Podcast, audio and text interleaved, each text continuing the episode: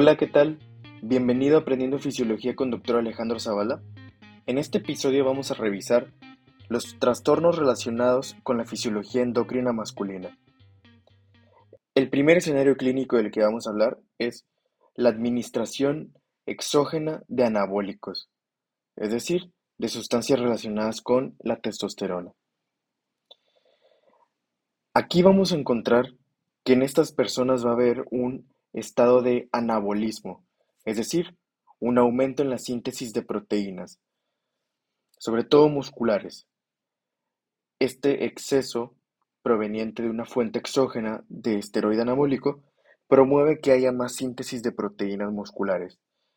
Diremos que hay un balance nitrogenado positivo o un boom positivo, y esto ayuda a tener una mayor fuerza, ya que a mayor masa muscular, mayor fuerza muscular. Otro efecto que ocurrirá es el aumento de eritrocitos y por ende un aumento del hematocrito. Esto ayudaría a tener un mayor rendimiento físico, ya que al haber mayor cantidad de eritrocitos sería mayor el transporte de oxígeno hacia, los tejidos. Otro efecto esperado en este contexto es que ocurra lipólisis en estos individuos, porque como sabemos, la testosterona o sus derivados provocan lipólisis. Otra situación es que puede haber un aumento de los caracteres sexuales masculinos, entre ellos aparición de acné, puede haber cambio en la voz. Y otro efecto es que pudiese aumentar la densidad de hueso. Esto debido a que la testosterona es una hormona osteoprotectora y evita que haya degradación a nivel de hueso. En un principio parecen ser como que efectos muy benéficos, efectos muy llamativos. Sin embargo, si estos anabólicos no son aplicados de una manera correcta, puede llevar a situaciones muy desfavorables en la salud. Por ejemplo, hay una hipertrofia también un crecimiento excesivo de las cámaras cardíacas y esto hace que le quepa menos sangre al corazón y pues va a haber problemas en el corazón. Incluso puede llevar a la muerte a estas personas. Entonces hay que tener seriedad y cuidado cuando se está en este contexto de administración exógena de anabólicas. Otro efecto desfavorable es que al estar administrando anabólicos exógenos, va a haber una retroalimentación negativa y se va a bloquear el eje sexual en el varón. Se va a disminuir la GNRH hipotalámica, va a disminuir la FSH y LH hipoficiaria y va a disminuir la testosterona endógena. También va a disminuir la inhibina testicular y la espermatogénesis también va a estar disminuida y una atrofia testicular. Esto es debido a que como no hay FSH, no se está estimulando Sertoli y no se lleva de una manera adecuada la espermatogénesis. Entonces, a estos trastornos conlleva el administrar exógenamente esteroides, específicamente con función anabólica. Bien, Pasando a otro contexto clínico, tenemos a hipogonadismos. Entendamos por hipogonadismo una disminución en la función de la testosterona, en este contexto de fisiología masculina. Primero hablemos de las manifestaciones clínicas. Un varón en el cual le disminuyen sus niveles de testosterona tendrá una disminución de su tamaño muscular, es decir, un catabolismo, un estado de destrucción de proteínas, ya que en esta ocasión ya no se están formando, ahora se están destruyendo. Por ende va a haber una disminución de la fuerza, ya que a menor masa muscular, menor fuerza. Va a aumentar el tejido graso y se va a formar un tejido graso abundante en el abdomen, en el tórax, debido a que como no hay testosterona, no hay lipólisis, se empieza a acumular toda la grasa. Va a haber también disminución de hematocrito, es decir, disminución de eritrocitos debido a que no hay testosterona. Y esto disminuye la capacidad de oxigenación en estos individuos.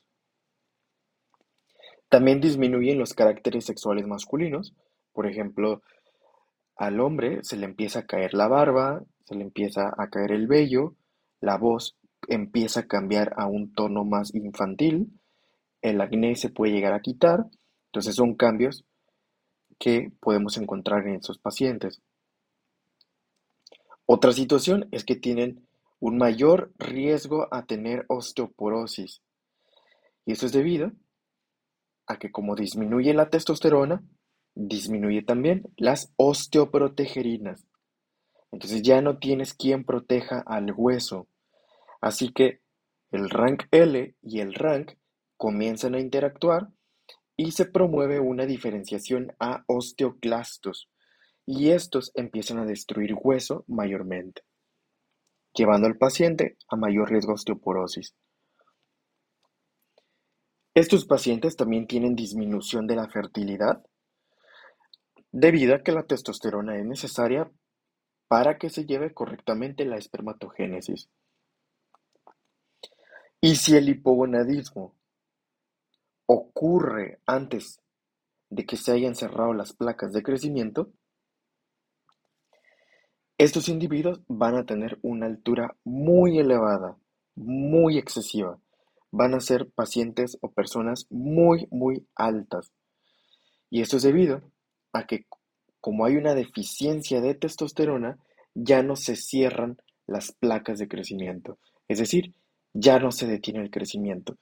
Y estos varones toman unos tamaños excesivos, junto con todas las características que mencionamos anteriormente. Ahora, cuando un varón tiene hipogonadismo, es decir, una disminución en la función de la testosterona, hay que analizar qué es lo que está afectado. Si es propiamente el testículo, porque puede ser esa situación, o puede que esté afectada la hipófisis. Y esto es otra situación. Entonces, dividamos a los hipogonadismos en primario y secundario. Así que vamos a empezar con el siguiente. Hablemos de hipogonadismo primario. Esta es una disminución de testosterona y como indica el nombre primario, lo que está afectada es la glándula, es la gónada, es el testículo. Entonces, hipogonadismo primario es cuando está afectado el testículo. Y entonces hay una disminución en la testosterona, en la inhibina, y prácticamente el testículo no funciona. No lleva a cabo la espermatogénesis, la producción de testosterona, la producción de inhibina. Como no hay testosterona y no hay inhibina, ya no hay quien haga la retroalimentación negativa, así que incrementan los niveles de GNRH hipotalámica y aumentan los niveles de FSH y LH hipoficiarias. Así que estos pacientes tienen un incremento de FSH y LH. Por lo tanto, a este trastorno lo vamos a llamar hipogonadismo hipergonadotrópico. Hipogonadismo hace referencia a que está baja la testosterona e hipergonadotrópico hace referencia a que están elevadas las gonadotropinas. En este caso, pues es la FSH y LH. Una causa o causas de que el testículo no funcione van muy diversas. Puede ser genéticas, como algún síndrome de Klinefelter, puede ser infecciosas, puede ser mecánica, como alguna torsión testicular, e incluso situaciones oncológicas también, que hagan que el testículo no funcione. Muy bien, pasando al siguiente trastorno que es el hipogonadismo secundario, este también es una disminución de testosterona, esta de definición de hipogonadismo. Pero se llama secundario porque el problema está a nivel de la adenohipófisis. Aquí tendremos que la adenohipófisis es la que está lastimada. puede estar isquemizada, puede haber otro tumor de otra célula comprimiendo a estas líneas celulares, en fin, la adenohipófisis es la que no funciona. Entonces habrá una disminución en la liberación de FSH y LH. Por lo tanto, el testículo no va a estar siendo estimulado. Recordemos, si no hay LH, no se va a poder estimular la célula de Leydig aquí, así que tampoco va a haber testosterona. Por otra parte, si no hay FSH, no se va a estimular la célula de Sertoli y no se va a llevar a cabo la espermatogénesis, además de que no habrá una liberación de inhibina. Entonces tenemos que la testosterona y la inhibina testicular van a estar disminuidas. Y al estar disminuidas, ya no hay quien haga la retroalimentación negativa y a nivel del hipotálamo tenemos un incremento de la GNRH hipotalámica. Esta va a estar incrementada. Sin embargo, como el problema está localizado en la adenohipófisis, la FSH y LH siguen estando bajas, porque el problema está ahí. Así que este es el perfil hormonal del hipogonadismo secundario. Una disminución en la LH y FSH, disminución de testosterona e inhibina testicular y aumento de la GNRH hipotalámica. A esta enfermedad también la vamos a llamar como hipogonadismo hipogonadotrópico. Hipogonadismo, haciendo referencia a que está disminuida la testosterona. Hipogonadotrópico, haciendo referencia a que están disminuidas las gonadotropinas. Es decir, la FSH y LH están disminuidas. Ya el tratamiento va a depender de la causa de origen. Si es primario o es secundario, se va a ir a tratar la causa de esta enfermedad. Mas, sin embargo, ya has estudiado los perfiles hormonales, las manifestaciones clínicas, alteraciones bioquímicas también que pueden llegar a tener estos pacientes. Y con esto has acabado de analizar lo más importante de, los trastornos en la fisiología endocrina masculina. Nos vemos en el próximo episodio.